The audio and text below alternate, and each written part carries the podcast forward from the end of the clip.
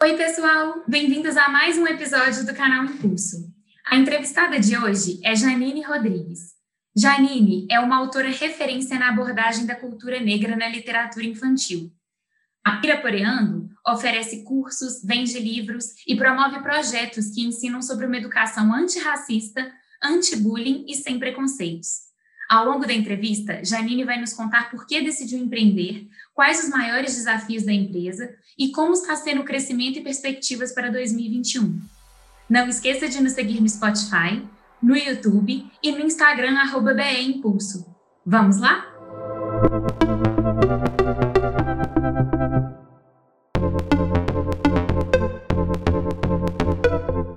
Janine, primeiro de tudo, eu queria te agradecer muito pelo tempo, por estar aqui hoje para poder conversar um pouco com a gente sobre sua caminhada, sobre como que foi essa adaptação à pandemia, sobre tudo que você escreve, você defende. Então, eu queria é, primeiro começar te agradecendo e sabendo um pouco de como foi sua trajetória. Quero agradecer o convite, eu assisti alguns episódios, incrível, vi algumas pessoas ali que eu conheço também. Parabéns pela iniciativa. Eu acho que ponto de partida muito importante foi o meu trabalho é, na área corporativa. Eu trabalhei durante 12 anos na área ambiental. Eu prestava serviço principalmente para o IBAMA e trabalhei na área do licenciamento. Então, todo empreendimento de energia né, precisa passar por um, um processo legal de licenciamento. E eu trabalhei em linhas de transmissão, hidrelétrica, principalmente parques eólicos. Eu era gerente de projeto amava o meu trabalho, adorava tudo que eu fazia. Numa das empresas que eu passei mais tempo, que inclusive foi a última empresa que eu trabalhei nessa área, eu me sentia em casa, mas eu sempre tive ali aquela aquela coceirinha do, do sonho, né, ou da, das memórias de infância. Sempre adorei escrever, contar histórias, de é, me relacionar aí com tudo que é, se refere a infância, né? Sempre gostei muito dessa temática da infância e da diversidade também. A diversidade, ela se fez presente na minha vida, acho que é muito por conta da minha própria família, que é uma família muito da oralidade, é, das lendas e tudo mais. E aí, dentro do meu trabalho no licenciamento, a gente tinha uma questão. O conteúdo do licenciamento ele é muito técnico, só que ele precisa ser entendido pela comunidade local onde esse empreendimento vai se estabelecer que, que eu comecei a fazer? Pegar o conteúdo técnico e criar historinhas literárias com esse conteúdo, para que a comunidade local não é que ela não entendia o conteúdo técnico, porque senão parece que a comunidade local não é inteligente. E isso às vezes é colocado assim, ai, nossa, tem que falar de um jeito que eles entendam. É, não é nesse sentido pejorativo, mas sim é, no prazer da leitura, porque é muito difícil a gente ler com atenção um conteúdo que está chato, que está desinteressante.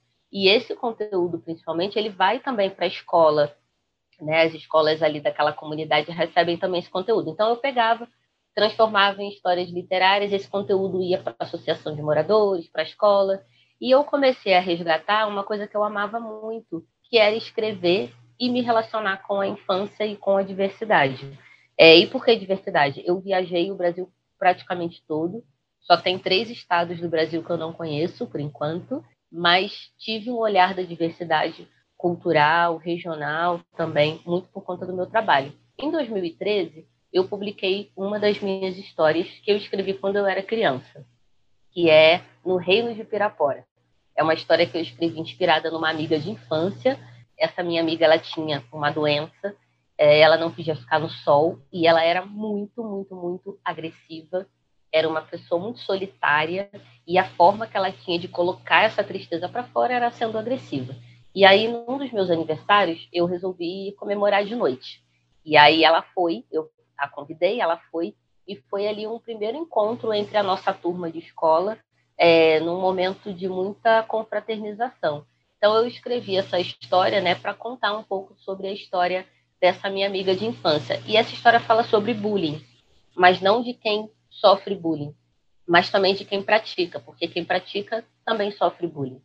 E aí foi onde, em 2013, eu acho que tudo começou, porque esse livro foi lançado, ele foi para muitas escolas, eu não esperava. 2013 era uma época que o Brasil estava falando muito sobre bullying, até aquele programa lá do Sérgio Grossman, né? Falava muito sobre, sobre esse tema. E aí começou esse livro a circular em muitas escolas. Eu comecei a ser convidada, comecei a ir nas escolas fazer um trabalho de conversa com os estudantes. E aí nasceu a Piraporiando, que nasceu primeiro com os projetos focados em diversidade, é, principalmente educação antirracista, anti-bullying e anti-preconceito. E eu continuei nessa empresa que eu trabalhava. Em 2015, a coisa cresceu, não deu para eu conciliar mais e com o coração apertado, eu pedi demissão. Foi uma coisa que pegou meus amigos e, de certa forma, até a minha família de surpresa, porque geralmente as pessoas mudam de trabalho porque ou não gostam do que estão fazendo, ou acham que não estão ganhando bem. Eu estava bem, eu gostava do que eu fazia, eu tinha um bom cargo, eu tinha um bom salário, mas eu falei, eu quero escrever. Né? E eu me sinto muito feliz por ter tido a oportunidade e a educação que eu tive para ter a, a, a, oportunidade de aproveitar a oportunidade, né? Porque a gente sabe que a sociedade não proporciona essa oportunidade para todas as pessoas, principalmente eu, enquanto uma mulher negra, né, poder dizer que eu estudei, me formei, é, trabalhei na área que eu me formei, é, num bom emprego, uh, tive um reconhecimento do meu trabalho durante né, todo, toda a trajetória, e ainda assim eu quis fazer o que eu mais amo, que é literatura infanto-juvenil, educação e infância mas foi assim que a Piraporiando nasceu. A gente trabalha hoje principalmente com escolas e o nosso foco é a educação para a diversidade, é a educação que emancipa, é a educação que promove equidade, né? uma educação que se diz de qualidade, que não promove um impacto de equidade na sociedade, não é uma educação de qualidade, né? não é educação, é qualquer outra coisa. E é nisso que a gente acredita. Muito legal. Como é que foi a história da Piraporiando nesses últimos sete anos? Como cresceu a relevância desse tipo de tema no Brasil? A gente tem visto uma, uma crescente, principalmente nos dois últimos anos, né? Eu acho que como o mundo está vivendo uma intolerância muito grande, mas não é que ele esteja vivendo uma intolerância muito grande de uma hora para outra, mas essas intolerâncias elas agora é, elas estão sendo percebidas, né? elas estão sendo verbalizadas. Tem muita coisa vindo à tona. Eu tenho alguns amigos, né, e até também pessoas da minha família, que às vezes falam assim: nossa, é, não sabia que esse tipo de coisa ainda existia, nossa, eu não tinha noção que era assim. Mas talvez essas pessoas não tivessem noção porque não sofriam na pele essas violências, né? Porque não, não se davam conta. Então, o racismo sempre foi um problema extremamente violento e extremamente problemático, né? Assim como o machismo, a violência contra a mulher, a homofobia, o bullying, esses problemas eles são muito arraigados na nossa sociedade. Agora existe o fato de que essas pessoas, os racistas, os misóginos, os homofóbicos, eles se sentem empoderados, né? Eles se sentem é, é, com representatividade e no direito de colocar as suas violências como se isso fosse um direito deles, né? Agredir o outro, né? Enfim. Então isso vem à tona, isso isso vem para fora. De certa forma é bom porque o que vem para fora é mais facilmente combatido.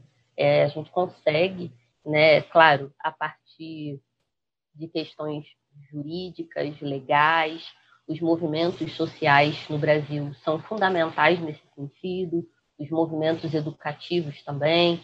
Então, eu acho que a gente consegue agora identificar onde reside esse problema né, dentro da escola. Onde é que está o problema? Né? Porque a gente tem uma legislação de educação antirracista que parece que é de agora, mas ela é lá de 2003. A gente está em 2020 e é agora que a gente está falando de educação antirracista na escola. Né? Por quê? A gente tem um problema agora na política, com certeza, mas e os governos anteriores? O que, que foi feito? Porque é de 2003 essa lei. E a luta da educação antirracista ela é muito anterior a 2003. E, e todas as outras questões também, né? Então, eu acho que agora a gente vê mais concretamente onde está o problema e aí a gente consegue também, de uma maneira mais objetiva, combatê-lo. Mas a, gente vê o nosso crescimento muito com a participação da sociedade que está acordando. Vocês hoje, a Piraporeando, ela é, está dentro do setor de edtechs.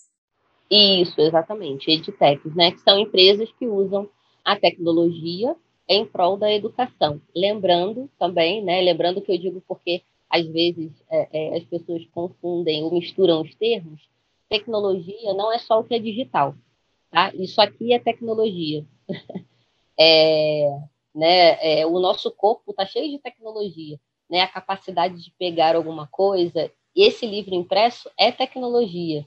Então, é, a tecnologia ela está dentro e fora do digital. Edtech são empresas que usam a tecnologia em prol da educação. Como que para Piraporeando foi esse período de pandemia? Foi esses últimos dez meses? O que, que mudou assim em relação é, à empresa, a forma como vocês estão presentes? Como que foi essa adaptação? A gente amadureceu muito né? A gente aprendeu muito, a gente teve que se reinventar em algumas coisas, a gente teve que manter o nosso posicionamento em algumas outras questões. Então foi uma um equilíbrio entre qual é o nosso propósito e o que que a gente quer com o nosso trabalho e o que que a gente consegue agregar, flexibilizar e quais são as questões inegociáveis, né? porque, por exemplo, 2020 foi o ano dos eventos online. Foi ruim porque presencialmente a gente tem muita troca, é muito gostoso. Por outro lado, o evento online, ele chegou para mais pessoas. Às vezes, uma pessoa que não podia pagar um ingresso ou que não podia estar é, é, presencialmente por uma questão de logística, ela pôde participar de um evento online. Então, o público, né, eu participei é, é, de muitos eventos na área da educação que foram online e o público foi assim quatro, cinco, é, 20 vezes maior, assim, uma coisa incrível. E isso é muito bom. Uh, agora, a gente também começou a notar, por exemplo, a não diversidade nesses eventos. Ah, a gente vai falar sobre o futuro da educação.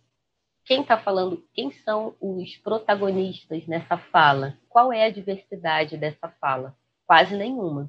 E isso começou a ser notado por mais pessoas. Então, onde, onde estão as mulheres que falam sobre educação? Onde estão as pessoas negras que falam sobre educação? Onde estão as pessoas que têm algum tipo de deficiência que falam sobre educação inclusiva? Porque muitas vezes o protagonismo dessas falas são roubados.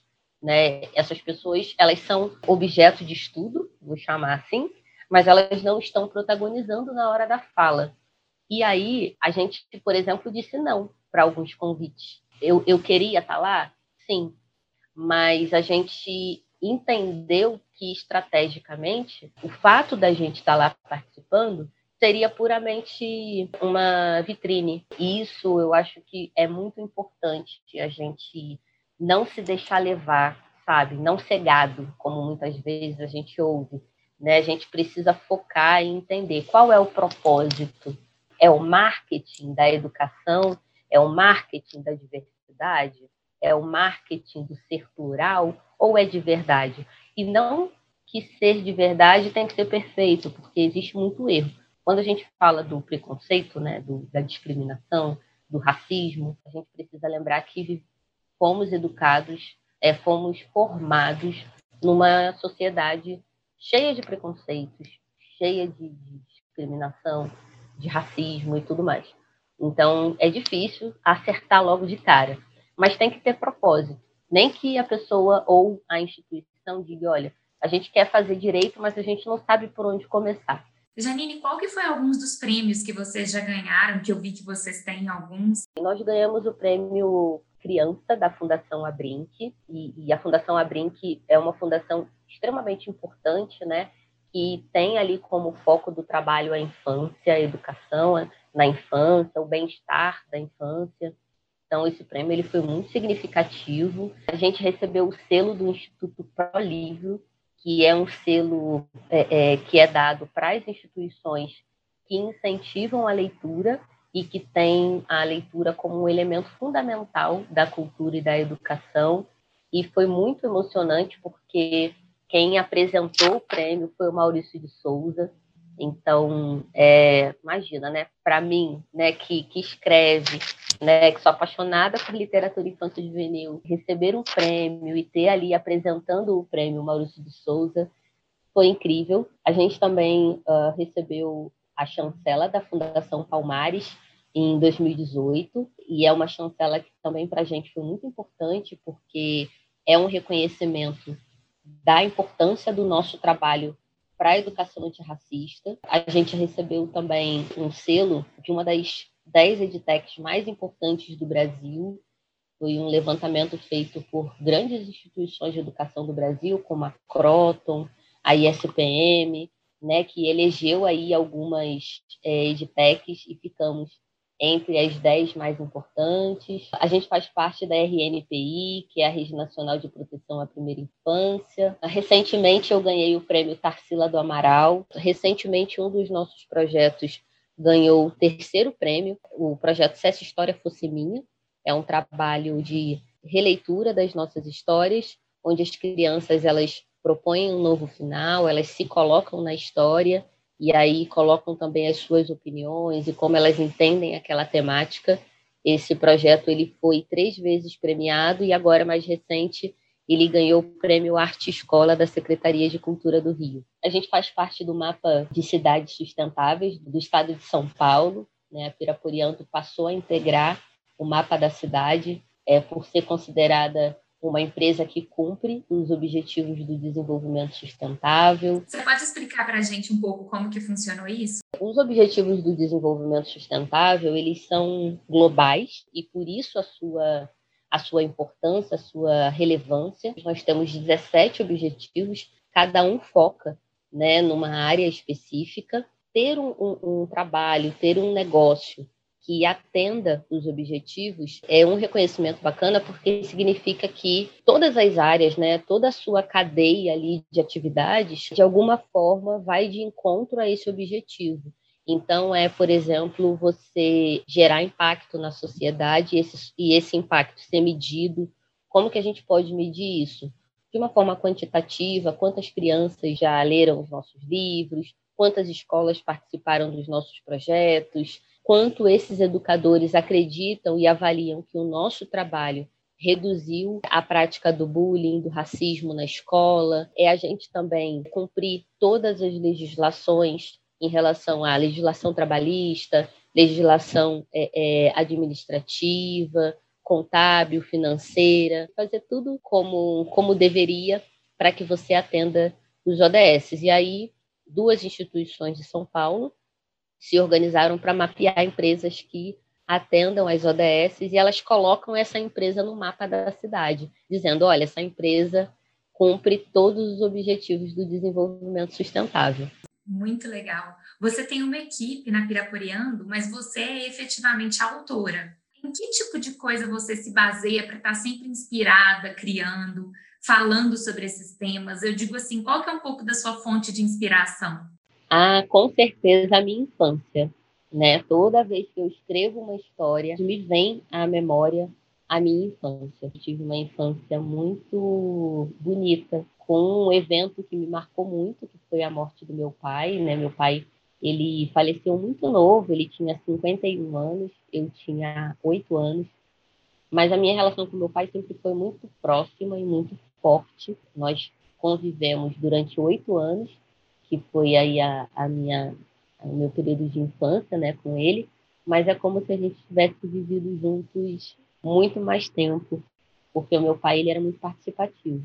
Ele era aquele que ele que me levava na escola, é ele que ficava comigo para fazer os deveres, ele me levava para passear, ele acobertava as minhas bagunças para minha mãe não descobrir. É, meu pai me, foi a primeira pessoa que falou que o meu cabelo era bonito sim, que a cor da minha pele era bonita, que o meu nariz era bonito, que eu era bonita. Então, toda essa construção veio do meu pai. É, e eu vivi numa cidade do interior, né, brincando de, de pique-pega, pique-esconde, subindo em árvore, tomando banho de rio.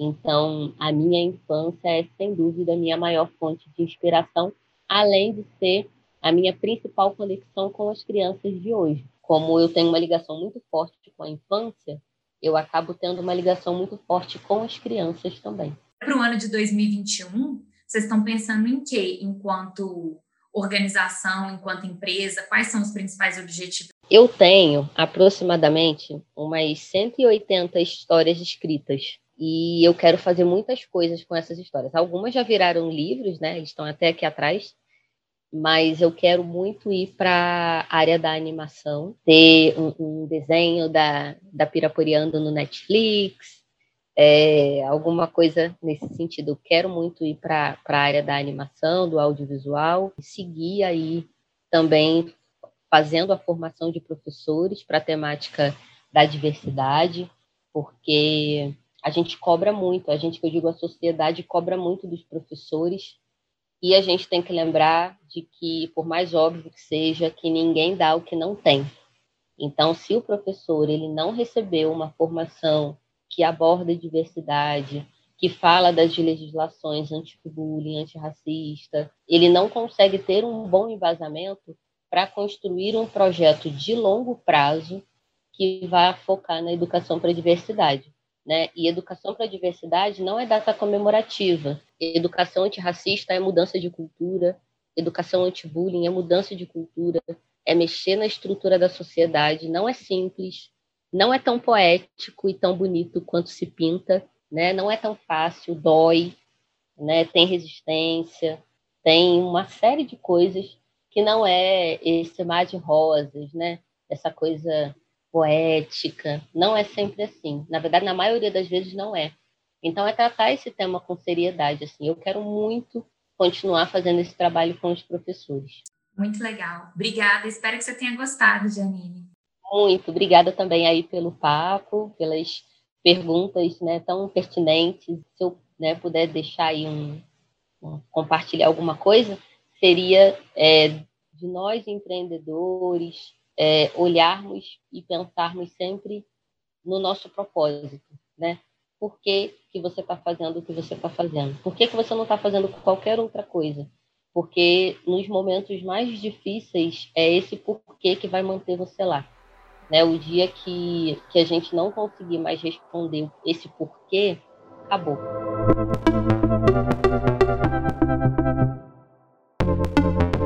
Música